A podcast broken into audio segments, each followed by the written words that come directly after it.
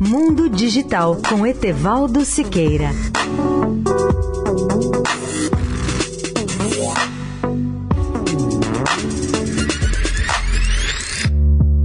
Olá, amigos da Eldorado. Os elevados tributos sobre o serviço de telecomunicações constituem hoje os mais sérios obstáculos para o futuro da quarta revolução industrial e para a viabilidade da internet das coisas no Brasil. É bom lembrar que a internet das coisas muda tudo o que se entende em distintas áreas, como transportes, agricultura, indústria, segurança, educação e saúde, entre outras. No entanto, da maneira como o uso das tecnologias está sendo modelado no Brasil, a probabilidade probabilidade da transformação acontecer é praticamente zero, segundo adverte o diretor executivo da Febratel, que é a Federação Brasileira de Telecomunicações, Eduardo Levi, ao participar de um recente seminário sobre o tema. Levi alertou que sem uma alteração tributária para os novos modelos de negócios que os objetos conectados propiciam, a internet das coisas não será economicamente viável no Brasil. Para se ter uma ideia do que significa a atual legislação tributária do setor, é bom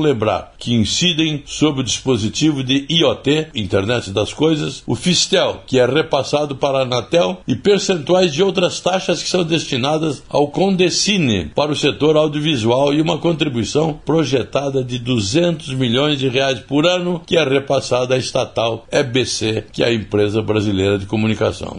Recordo ainda que no painel Telebrasil 2018, o então secretário de Políticas Digitais do Ministério das Comunicações, Tiago Camargo, defendeu a tributação zero para a internet das coisas em uma desoneração pelo prazo de 10 anos. A moratória teria impacto apenas nos tributos federais e abrangeria plataformas e dispositivos. Os equipamentos de rede não seriam beneficiados pela desoneração. Etevaldo Siqueira, especial para a Rádio Eldorado.